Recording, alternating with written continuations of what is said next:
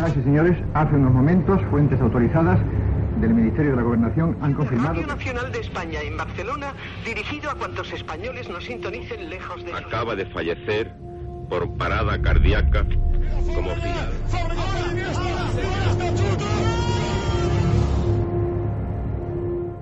Historias de la historia. Fernando Lumbreras. Dirige Orlando Madariaga.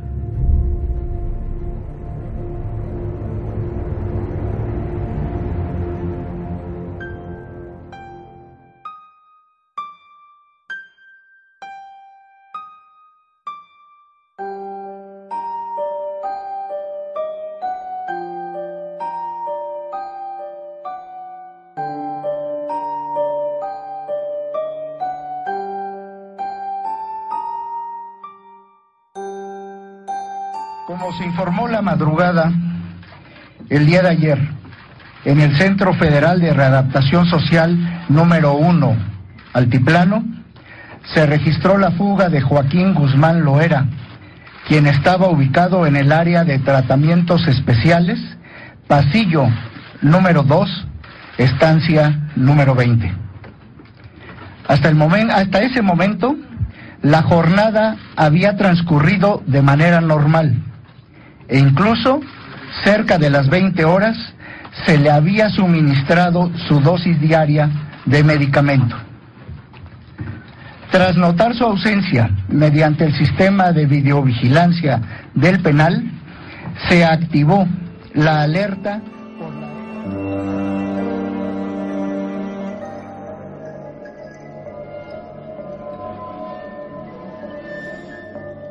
Saludos amigos y bienvenidos a un nuevo programa de Historias de la Historia. Estas declaraciones con las que iniciábamos el programa corresponden a Monte Alejandro Rubido, comisionado nacional de seguridad mexicano, a propósito de la noticia con la que muchos nos despertábamos el pasado domingo. El enemigo número uno del país azteca, el narcotraficante más importante de Latinoamérica, seguramente es de Pablo Escobar, se fugaba de la prisión en la que se encontraba recluido desde el pasado año en que había sido arrestado. Hemos tenido oportunidad de ver vídeos, testimonios, declaraciones, incluso reconstrucciones a modo de infografías que han permitido que saquemos nuestras propias conclusiones de lo que sucedió a eso de las 9 de la noche del pasado sábado 11 de julio en el penal del Altiplano. Una cárcel de máxima seguridad que alberga todavía algunos de los narcos que han escrito las líneas más sangrientas de la historia de México. Antes de la fuga, antes mismo de la detención de Joaquín Guzmán Loera, hablar del Chapo era algo normal en regiones de México como Sinaloa, castigada por la violencia de esa guerra de narcos que se cobra miles de vidas cada año. Antes de toda esa historia, en la que se juntaron policías, delincuentes, cárceles y fugas. El Chapo Guzmán, como se le conoce en todas partes, solo era conocido por las autoridades mexicanas por los detalles que dejaba, a modo de migajas, cada vez que las fuerzas del orden entraban en algunas de sus casas para intentar apresarle. Su vida parece más bien alguna de las estrofas de los corridos mexicanos que le han escrito y que se escuchan a cuentagotas por las radios remotas de esos pueblos de México que parecen vivir de espaldas a todo. Guzmán vino del campo, como su padre. Allí, entre cultivos en Badiraguato, nació y se crió, no terminando los estudios. A los 20 años ya comenzaban sus escarceos con el narcotráfico junto al que fue su mentor, Ángel Félix Gallardo, más conocido como el Padrino. La detención de El Padrino en 1989 provocó que la gran organización que dirigía se dividiera en dos que controlaban las principales rutas de entrada de la cocaína a Estados Unidos por el occidente mexicano. El arresto de Ismael Zambada en 1995 aupó al Chapo a la dirección del cártel de Sinaloa. Su emporio era capaz de mover dos toneladas de cocaína mensuales y 10.000 de marihuana tiene presencia en 10 países de América y en España, y el Departamento del Tesoro de los Estados Unidos calcula que un 25% de la droga consumida en Norteamérica proviene de su gran organización, un cartel que emplea más de 280 empresas para blanquear dinero, empresas como organizaciones filantrópicas, casas de cambio, inmobiliarias. Lejos de que maneje sus negocios con mano de hierro, la vida familiar del Chapo es compleja. Se ha casado en tres ocasiones y tiene diez hijos. Con su primera esposa, María Salazar Hernández, tuvo cuatro, dos de los cuales están también siendo buscados por las autoridades acusados de pertenecer a la empresa de su padre. Su segunda esposa, Griselda López, también es buscada por las autoridades. Con ella tuvo cuatro hijos, uno de los cuales, Edgar, murió en el año 2008 en un tiroteo con la policía en pleno centro de Culiacán. En el mismo sitio donde cayó se levanta una cruz que recuerda el nombre y el parentesco, una especie de cenotapio que nadie ha querido retirar todavía. Emma Coronel, la tercera esposa del Chapo, llegó a ser una reina de la belleza y era sobrina del también narcotraficante Ignacio Coronel, ya fallecido. Emma y él tuvieron dos gemelas, las auténticas debilidades de su padre. Emma fue detenida en el mismo operativo que en 2014 puso a Joaquín Guzmán tras las rejas por segunda vez en México pero fue liberada poco después al no ser reclamada por ninguna investigación. Si hay un apodo por el que se conoce al Chapo, es por el del Señor de los Túneles. Ya no es solo por el que le permitió la fuga de la cárcel del Altiplano esta semana. En febrero del 2014, fuerzas de la Marina Mexicana estuvieron a punto de capturarle en Culiacán. Sin embargo, un complejo y laberíntico sistema de galerías hizo que se zafara de sus perseguidores. Mientras la élite del ejército se esmeraba en echar abajo el sistema de blindaje hidráulico de la puerta de su casa, el Chapo activaba un resorte que hizo que la bañera se levantara del suelo, mostrando la única vía de escape posible. Siete casas suyas estaban conectadas por este sistema que discurría junto al alcantarillado de la ciudad. Las fugas de Joaquín Guzmán de penales mexicanos son recordadas sin titubeos por las fuerzas del orden. La primera se produjo en enero de 2001 en la cárcel de Puente Grande de Jalisco.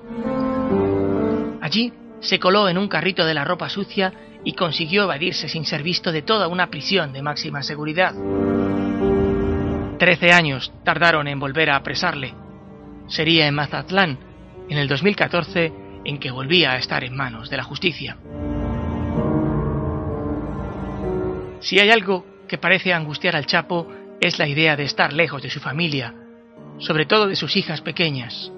De hecho, se dice que el propio capo afirmó en alguna ocasión no poder estar más de diez días lejos de ellas. No es esta la única de las excentricidades que posee el narco más famoso de México. Es un fan incondicional del whisky su marca y su añada favorita, el Buchanan, de 18 años. Su pueblito natal, Badiraguato, es un municipio pobre en las faldas de la Sierra Maestra. Su alcalde dice, no se sabe si con respeto o con resignación, que de aquel entorno salieron más narcotraficantes que en ninguna otra población de México.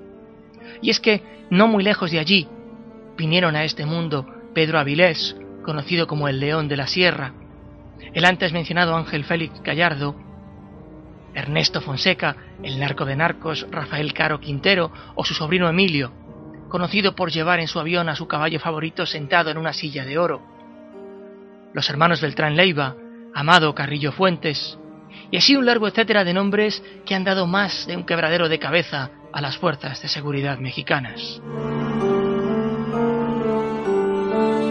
La organización del Chapo parece disponer de su propia división de ingeniería. Al menos así parece desprenderse al observar la minuciosidad con la que se trabajó en el túnel que el pasado día 11 sirvió para que éste se fugara por segunda vez de una cárcel de máxima seguridad. Los hombres de Guzmán tenían planos precisos de la prisión. Para la obra hubieron de remover aproximadamente 3.250 toneladas de tierra, cantidad suficiente para llenar 350 camiones de tamaño mediano. Todo este proceso se hizo a la vista de todos, y es que desde las torres de vigilancia de la prisión se ve con todo detalle la caseta que servía de salida del túnel, y a 1700 metros se encuentra el octavo regimiento de infantería de la vigésimo segunda zona militar. Para escándalo de un país entero, nadie vio nada. La última grabación del Chapo dentro del recinto penitenciario quedó registrada a las 20 horas 52 minutos y ha sido distribuida esta semana a todos los medios de comunicación. Joaquín Guzmán se dirigía al área de las duchas. Allí estaba todo minuciosamente preparado. Lejos del área de cobertura de las cámaras, el narco levantó la trampilla anexa a la ducha y encontró un túnel con un diámetro de 2,5 metros cuadrados. Descendió con la ayuda de una escalerilla alrededor de unos 10 metros. Una vez llegó al fondo, se abría una nueva galería de casi kilómetro y medio de largo por 1,7 metros de altura y 70 centímetros de ancho. Estaba perfectamente iluminado y poseía incluso conductos de ventilación de PVC. Caminó unos minutos hasta llegar a una pequeña caseta ya en la colonia de Santa Juanita. Y allí desapareció, abrigado por la oscuridad de la noche. La cárcel del Altiplano está a cerca de una hora en coche de la capital mexicana. Está considerada como una de las prisiones más seguras de todo el continente americano, que no es decir poco. Allí cumplen condena algunos de los más peligrosos delincuentes mexicanos de los últimos años. El alcalde de Iguala, el sanguinario Edgar Valdez Villarreal, más conocido como la Barbie, el líder de los caballeros templarios Servando Gómez Martínez, alias La Tuta. Hace pocos meses, las autoridades mexicanas habían denegado la extradición de Guzmán a los Estados Unidos por considerar que no existía riesgo de fuga al estar ingresado en ese penal. Y ahora, las fuerzas mexicanas, burladas por este capo de 54 años, se encuentran prácticamente en el mismo estado que antes del 22 de febrero de 2014 en el apartamento 401 del condominio Miramar de la ciudad de Mazatlán, en que casi conseguían atraparle. En aquella ocasión, ayudado por un militar desertor, el Chapo se escapó a los cerros de Sinaloa, pero antes quiso ver a su esposa y a las gemelas y las citó en un hotel de la ciudad. En aquel establecimiento entró disfrazado de un anciano y en silla de ruedas. Pero las pistas que había dejado y las casi 100 conversaciones telefónicas intervenidas por la policía permitieron su captura sin que hubiese que disparar un solo tiro. Cuando los comandos de élite de la Marina mexicana entraron en la habitación, él se había escondido en el cuarto de baño. Faltaban 10 minutos para las 7 de la mañana y se estaba escribiendo una crónica de la criminología que nadie podía haber previsto. El Chapo tomó vacaciones y se regaló un descanso. Diga al jefe de la plaza que lo reciben los cabos. Nadie sabía coordenadas ni la hora en que llegaría. Pero perros de inteligencia y a la pista le seguían. Hoy, oculto en quién sabe qué rincón de México, se encuentra Joaquín Guzmán Loera, el Chapo, mientras políticos y militares tratan de evaluar lo que sucedió, al tiempo que se abren incontables preguntas que sugieren que el capo recibió ayuda para fugarse desde dentro de la misma cárcel. Así hemos querido traerles esta crónica, la de un hombre que, para pesar de muchos, forma ya parte de la historia de México, pues no todas las biografías en todas partes hablan de hombres de bien que conforman el devenir de los pueblos por los engranajes del tiempo y del espacio.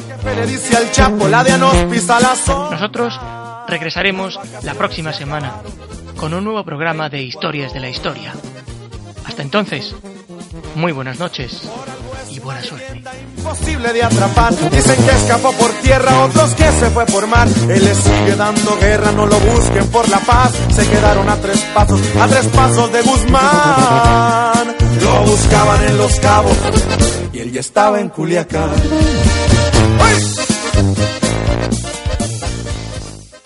Viva Radio, tu radio de viva voz.